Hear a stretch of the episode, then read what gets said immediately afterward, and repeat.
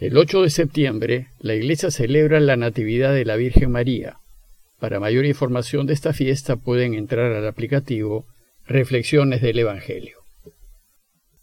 Y el jueves de la vigésimo tercera semana del tiempo ordinario, el Evangelio que toque es el de Lucas 6, 27 al 38. En aquel tiempo dijo Jesús a sus discípulos, A los que me escuchan les digo, amen a sus enemigos, hagan el bien a los que los odian, bendigan a los que los maldicen, oren por los que los injurian. Al que te pegue en una mejilla, preséntale la otra. Al que te quite la capa, déjale también la túnica. Al que te pide, dale. Al que se lleve lo tuyo, no se lo reclames. Traten a los demás como quieren que ellos los traten. Pues si aman solo a los que los aman, ¿qué mérito tienen? También los pecadores aman a los que los aman. Y si hacen bien solo a los que les hacen bien, ¿qué mérito tienen? También los pecadores lo hacen. Y si prestan solo cuando esperan cobrar, ¿qué mérito tiene? También los pecadores prestan a otros pecadores con intención de cobrárselo. No, ustedes amen a sus enemigos, hagan el bien y presten sin esperar nada. Tendrán un gran premio y serán hijos del Altísimo, que es bueno con los malvados y desgraciados. Sean compasivos como su Padre es compasivo. No juzguen y no serán juzgados. No condenen y no serán condenados.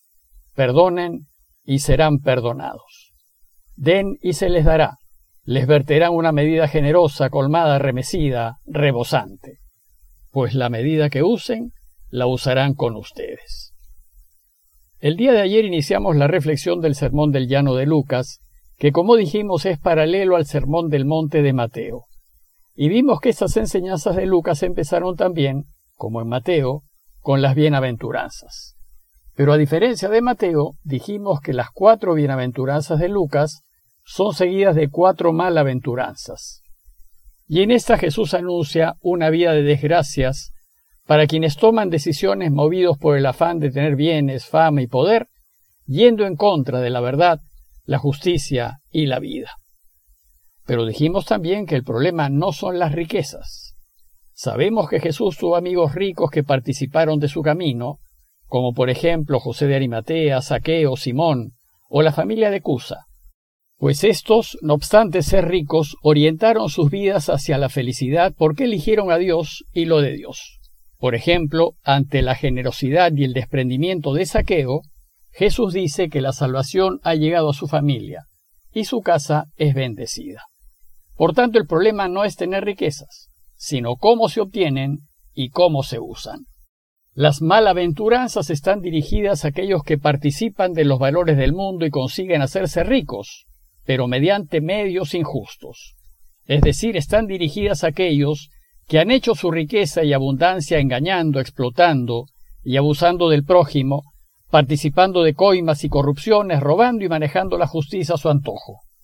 Estos seguramente llegarán a tener muchos bienes y vivirán cómodas y placenteras vidas, es decir, estarán saciados, pero jamás podrán ser felices, porque se han enriquecido a costa de los demás.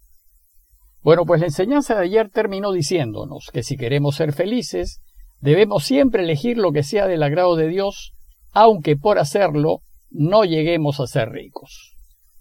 Y como a toda decisión le sigue una acción, inmediatamente después de esa enseñanza, y siguiendo el patrón del Sermón del Monte de Mateo, Jesús pasa a enseñarnos cómo debemos actuar para ser felices, cómo debemos comportarnos, cómo debe ser nuestro trato con los demás. En el relato de hoy, la enseñanza clave es traten a los demás como quieren que ellos los traten a ustedes.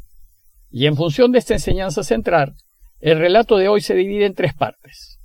Primero, Jesús nos enseña cómo hay que tratar a los demás. Segundo, nos enseña que nuestro trato debe siempre identificarnos como cristianos, pues el cristiano es aquel que trata bien hasta a sus enemigos. Y tercero, nos enseña que el Padre nos tratará como nosotros tratemos a los demás. Es decir, nuestro modelo deberá ser siempre el Padre. Veamos más en detalle estas tres enseñanzas. Primero, si queremos ser felices, ¿cómo debemos tratar a los demás? Lo que Jesús nos enseña es que debemos amarlos y preocuparnos por ellos, pero especialmente por quienes es más difícil amar, es decir, nuestros enemigos. Dice el texto, amen a sus enemigos, hagan el bien a los que los odian, bendigan a los que los maldicen y oren por los que los injurian. Es decir, amen a quienes los odian, amen a quienes los injurien, amen a quienes les hacen daño y, como pueden suponer, esto es muy difícil de hacer. A este punto es bueno aclarar que enemigo es también todo aquel que no es amigo, es decir, es aquel que no nos cae bien, el pesado, el antipático, el insoportable, el que nos saca de nuestras casillas, y de esos seguramente tenemos algunos. Pero amarlos a ellos no significa correr, abrazarlos y besarlos. Tampoco consiste en estar con ellos, ni siquiera se nos pide salir con ellos. Amarlos consiste en no hacerles daño, en no hablar mal de ellos, y si algún día necesitan ayuda, entonces debemos ayudarlos. Y Jesús nos da tres ejemplos de enemigos.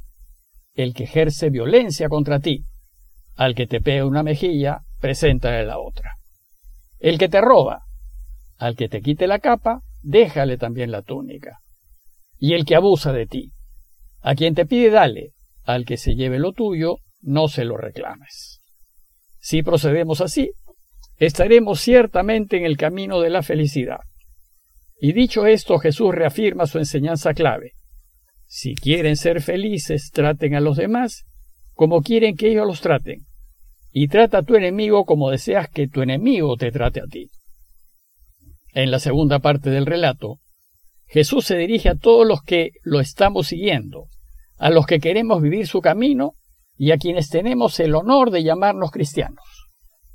Pues tratar bien a nuestros enemigos es una exigencia propia del cristianismo.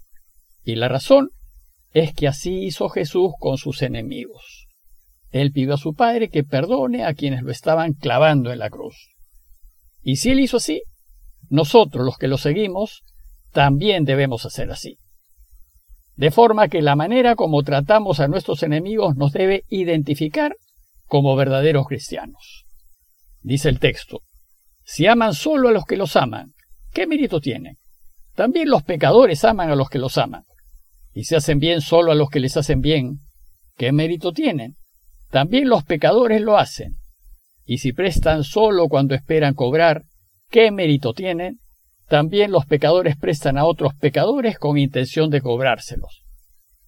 Es muy fácil amar a quienes nos aman, hacer el bien a quienes nos hacen el bien y ayudar a quienes nos ayudan. Esto es lo normal.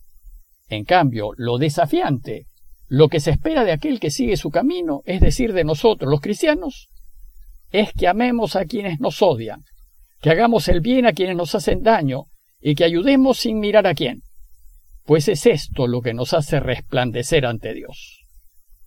Con frecuencia, nuestra tentación es la venganza, y nuestro primer deseo es pasar por encima de quien nos ha hecho daño, y más aún, gozarnos de lo mal que le está yendo.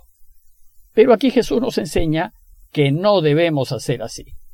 No, nos dice, ustedes más bien amen a sus enemigos, hagan el bien y presten sin esperar nada. Es decir, no hagamos como hace el mundo, hagamos todo lo contrario, hagamos distinto, hagamos como Jesús nos enseña, de manera que nuestro modo de proceder lleve al mundo a cuestionarse su proceder. Y si hacemos así, Dios nos llenará de bendiciones y nos hará felices. Dice el texto, tendrán un gran premio y serán hijos del Altísimo que es bueno con los malos y perversos. Y la enseñanza de la tercera parte es que imitemos a Dios en nuestro trato con los demás, que Él sea siempre nuestro modelo a seguir, pues sabemos que Él nos tratará como nosotros tratemos a los otros. Y es así como empieza la tercera parte. Sean compasivos como su Padre es compasivo. Imitemos a Dios en ese ser compasivos. Y tengamos compasión de todos, también de nuestros enemigos. Hagámosle a ellos lo que nos gustaría que nos hagan, pues si procedemos así, le cambiaremos el corazón a nuestros enemigos. Por eso el texto termina diciéndonos, no juzguen y no serán juzgados, No condenen y no serán condenados, perdonen y serán perdonados, den y se les dará. Ese es el modo de proceder cristiano. Hacer así es lo que nos hace seguidores de Jesús. Y actuar de esta manera es lo que ciertamente nos hará felices. La enseñanza de hoy concluye diciéndonos que si procedemos como Jesús nos enseña, seremos enormemente recompensados en esta vida. Dice el texto, se les verterá una medida generosa, colmada, remecida, rebosante. Nuestras vidas quedarán plenamente bendecidas y no será posible estar más satisfechos. Y la frase final de Jesús resume su enseñanza. La medida que usen, la usarán con ustedes. A manera de conclusión, revisemos el trato que le damos a quienes nos han hecho daño. Primero, haciendo una lista de todos aquellos a quienes consideramos no amigos. Segundo, revisando el modo como nos comportamos con ellos. ¿Cómo actuamos con quienes usan violencia contra nosotros, con quienes nos quitan y nos roban y con quienes abusan y se aprovechan de nosotros? Y preguntarnos, ¿los juzgamos y criticamos? ¿Los condenamos y excluimos? ¿O los perdonamos y ayudamos cuando están en necesidad? Es decir, ¿hacemos con ellos lo que nos gustaría que Dios haga con nosotros? Y tercero, decidamos corregir nuestro modo de proceder a fin de ponernos en el camino de la felicidad. Pidámosle pues a Dios que nos dé el valor para ser verdaderos cristianos.